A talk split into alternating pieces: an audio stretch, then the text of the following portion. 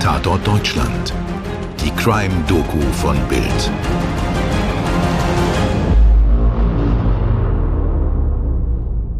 Hallo, da sind wir wieder. Tatort Deutschland, der tägliche True Crime Podcast. Mein Name ist Mirko Kasimir. Und ich bin Toni Heyer.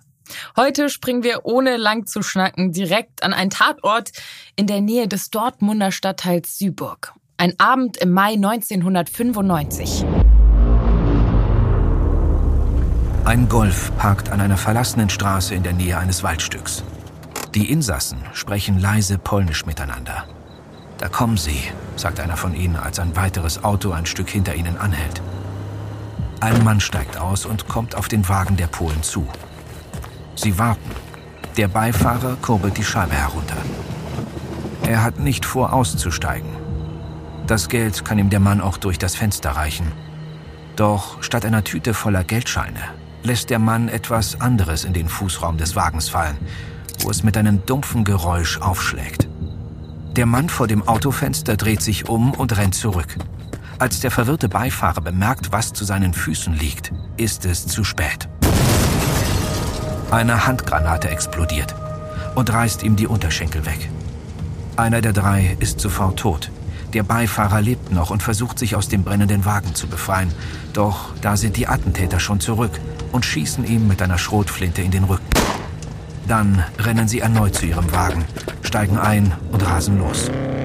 Der dritte Insasse des brennenden Autos kann entkommen. Er schleppt sich schwer verletzt in den nahegelegenen Wald, während die Angreifer an ihm vorbeifahren und mit Schrotflinten auf ihn schießen. Erst als er das Blaulicht eines Polizeiwagens sieht, kommt er mit erhobenen Händen aus seinem Versteck. Er hat überlebt und kann einen der Täter beim Namen nennen. Norman Volker Franz.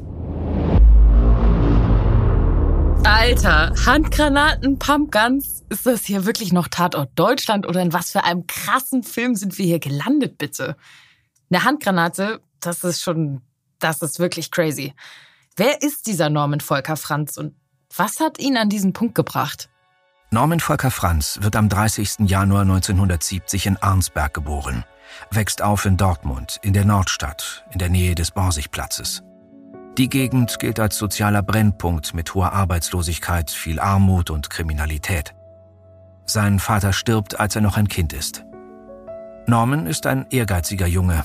Nach der Schule macht er eine Lehre zum Elektriker. Nach der Ausbildung geht er ans Dortmunder Westfalenkolleg, um das Abitur nachzuholen.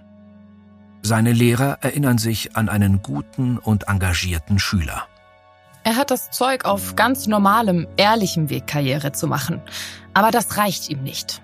Kurz vor den Prüfungen zum Abitur taucht er nicht mehr zum Unterricht auf.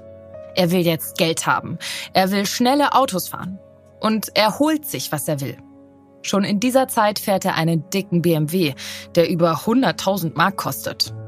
Norman Franz ist längst kriminell geworden und schickt sich an, die Dortmunder Unterwelt aufzumischen. Er schließt sich einer Gang rund um Bandenchef Christian K. an. Zeitweise gehören um die 30 Männer dazu. Sie überfallen Banken, schmuggeln Zigaretten, handeln mit Waffen und haben Kontakte ins Zuhältermilieu. Die Mitglieder der Bande beziehen Sozialhilfe oder gehen schlecht bezahlten Jobs nach. Aber trotzdem leben sie auf großem Fuß und fahren schnelle Autos. 1993 lernt er Sandra kennen. Die damals 16-Jährige ist scheu und hat wenig Selbstbewusstsein. Umso mehr beeindruckt sie dieser intelligente, charmante Mann und vielleicht auch sein Geld, von dem er mehr als genug zu haben scheint. Die beiden werden ein Paar und Norman wird zur wichtigsten Bezugsperson in ihrem Leben. In einem Interview für Achtung Fahndung sagt sie, er war eigentlich immer lieb und nett zu mir, hat mir auch das Gefühl gegeben, dass ich wichtig für ihn bin. Wenn ich früher ein bisschen stärker gewesen wäre, hätte ich einfach auf den Tisch hauen müssen und sagen müssen, nein, das mache ich nicht, das will ich nicht.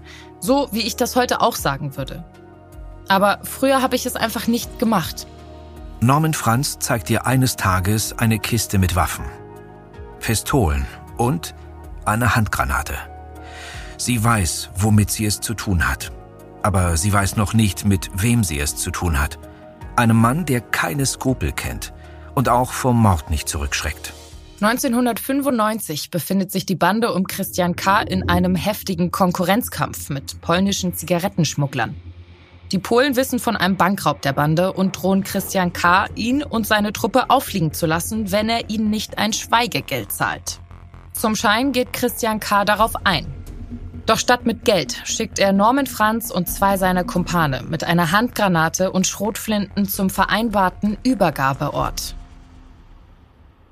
Und damit sind wir wieder an jenem schrecklichen Tag im Mai 1995, an dem zwei Menschen sterben und an dem ein Überlebender des Attentats der Polizei den Namen von Norman Volker Franz nennt. Der ist unterdessen auf der Flucht, zusammen mit Sandra, die zu diesem Zeitpunkt nur weiß, dass etwas Schreckliches geschehen sein muss, aber noch keine Ahnung hat, dass sie mit einem Doppelmörder am Auto sitzt. Das Ziel ist Portugal, doch nach zwei Monaten kehren sie aus Geldmangel nach Deutschland zurück. Und schnell sind ihm die Fahnder auf der Spur. In der Fußgängerzone von Osnabrück endet Norman Volker Franz kriminelle Karriere. Ha, schön wär's. Sagen wir eher so. Die Verhaftung ist ein Karriereknick. Im März 1996 wird Norman Franz wegen Mordes zu lebenslanger Haft verurteilt. Das Gericht erkennt eine besondere Schwere der Schuld. Norman Franz soll die ganzen 20 Jahre absitzen. Die Haft beginnt aber gleich mal ungewöhnlich und zwar mit einer Hochzeit. Im Mai desselben Jahres heiratet er im Gefängnis. Kennen Sie das? Sie stehen morgens auf und möchten gut informiert in den Tag starten, ohne dabei die kostbaren Morgenminuten zu verschwenden? Genau dafür setzen meine Kollegen und ich im Karabiga uns morgens bei Welt für Sie an die Mikros. In unserem Podcast Das bringt der Tag hören Sie unter der Woche die wichtigsten Nachrichten in Kürze und zusätzlich jeden Tag ein Experteninterview zu dem Thema des Tages. All das schaffen wir in nur 10 Minuten, damit Sie besser informiert aber trotzdem auch noch pünktlich in den Tag starten können. Das bringt der Tag gibt's auf allen gängigen Podcast-Plattformen. Hören Sie doch morgen früh einfach mal bei uns rein.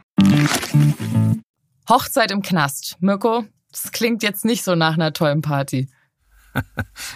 Eher nach einer schlechten Vorabendserie. ja.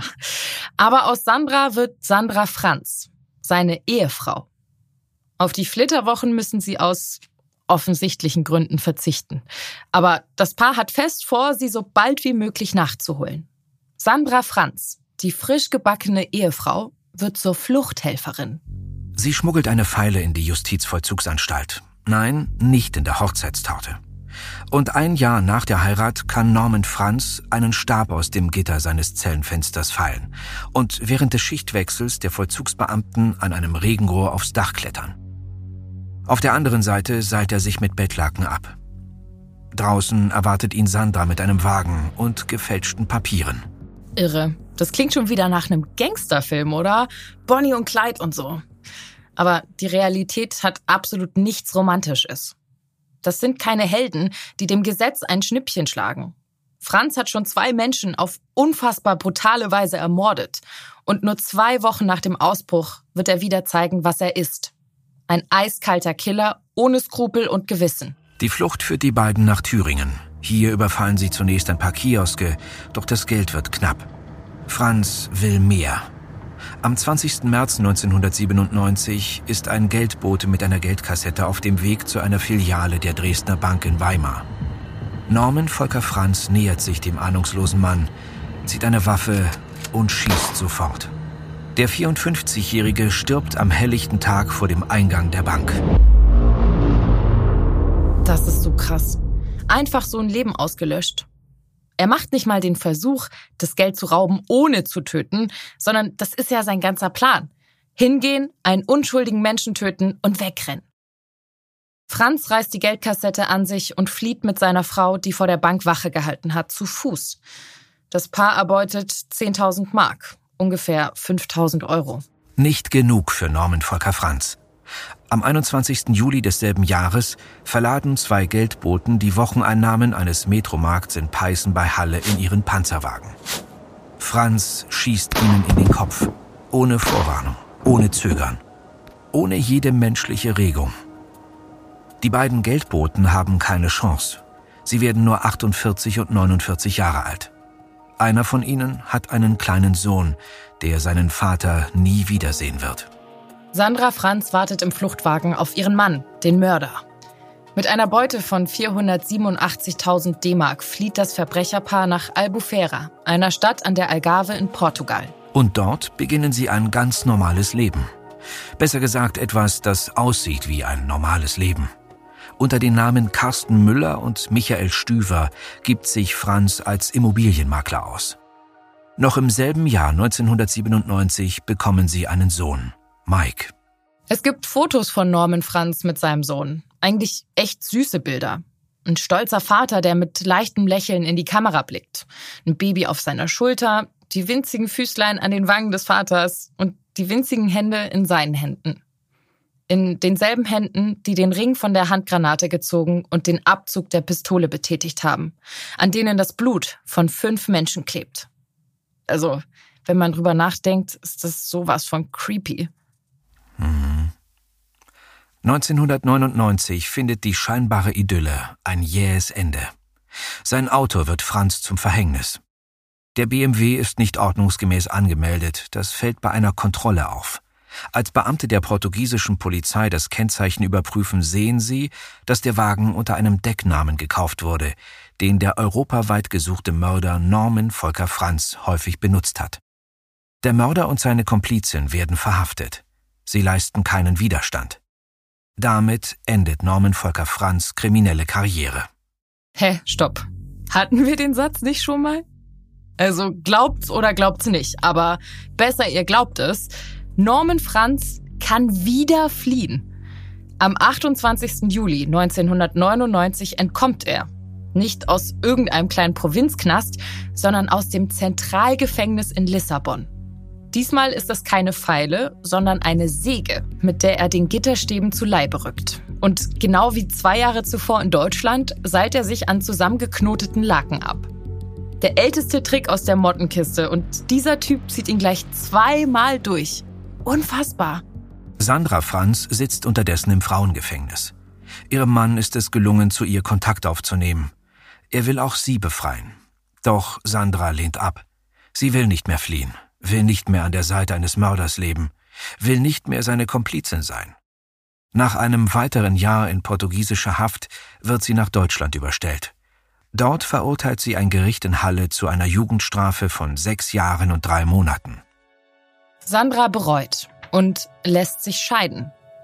Als sie heirateten, saß er hinter Gittern, sie war frei. Jetzt sitzt sie im Gefängnis und er ist draußen, also frei. Naja, zumindest so frei man sein kann, wenn weltweit nach einem gefahndet wird. Aber bis heute ist Norman Franz auf der Flucht. Bis heute sind ihm Zielfahnder auf den Fersen und fest davon überzeugt, einen der gefährlichsten und skrupellosesten Verbrecher der Bundesrepublik Deutschland eines Tages zu fassen, wenn er überhaupt noch lebt. Bis heute führen alle Spuren ins Leere. Man vermutet ihn in Portugal, in Marokko oder auf Curaçao. Auf Hinweise, die zu seiner Ergreifung führen, sind mehr als 100.000 Euro Belohnung ausgesetzt. Da sich sein Aussehen in den letzten Jahren sicher stark verändert hat, setzen die Fahnder auf eine Stimmprobe, einen kurzen Ausschnitt eines Telefongespräches, das Norman Volker Franz in Haft führte. Ich habe gerade mit ihm gesprochen, ne? Mhm. Also der ist super, auf jeden Fall. Und äh, ich, Ende der Woche, ich bin jetzt, äh, werde ich vom Gefängnis für eine halbe Stunde ins äh, Gericht überführt. Mhm. Und äh, da wird dann äh, entschieden, ob ich äh, ausgeliefert werde oder nicht. Ich weiß nicht, ob das endgültig ist. Auf jeden Fall, da findet so ein Vording statt. Ende der Woche, zwar nicht wann genau. Ja, ja. Also ich weiß auch nicht, ob das die endgültige. Auf jeden Fall ist das schon mal so eine Verhandlung, so worum es darum geht. Mhm. Äh, ja, mach das mit dem Bekannten ruhig und yeah. äh, ja und äh, wenn er das erledigt hat, weißt grad, ich habe gerade die Ehefrau angerufen, weißt du, von dem Mann. Ja, ja, ja, ja. Also die war nicht da, aber ich habe im Büro angerufen. Der ist jetzt unterwegs, der probiert die über. Es ist nach allem, was wir erzählt haben, eigentlich völlig überflüssig, das zu erwähnen. Aber wenn ihr glaubt, irgendwo auf der Welt diese Stimme zu hören oder Norman Franz zu sehen, dann wendet euch bitte an die Polizei vor Ort oder das Landeskriminalamt Nordrhein-Westfalen und haltet auf jeden Fall Abstand. Sprecht ihn nicht an. Ja, Wahnsinn, dass dieser Typ noch frei rumläuft und dass es bisher nicht gelungen ist, ihn dingfest zu machen. Ja, da kann man nur hoffen, dass ihn irgendjemand erkennt und dass er endlich seine gerechte Strafe erhält und hinter Gitter kommt. Auf jeden. Und äh, kleiner Tipp von mir. Vielleicht lässt man dann in Zukunft die Bettlaken in der Zelle weg. Das war's für heute von uns. Um die Geschichte von Norman Volker Franz zu erzählen, haben wir uns die Doppelfolge von Achtung Fahndung von Bild TV zu diesem Fall angeschaut. Weitere Infos und Details haben wir bei Bild, Stern und Aktenzeichen XY ungelöst gefunden. Vielen Dank fürs Zuhören und bis zum nächsten Mal. Eure Toni. Und euer Mirko. Redaktion Stefan Netzeband und Antonia Heyer. Skript und Postproduktion WakeRed Studios. Dir hat diese Folge von Tatort Deutschland gefallen? Du bekommst von True Crime einfach nicht genug. Dann hör jetzt in unsere weiteren Folgen rein. Hier warten mehr als 200 spannende Fälle auf dich, wie das Verschwinden von Rebecca Reusch, der Prozess gegen O.J. Simpson oder die Entführung von Ursula Herrmann. Wir hören uns bei Tatort Deutschland.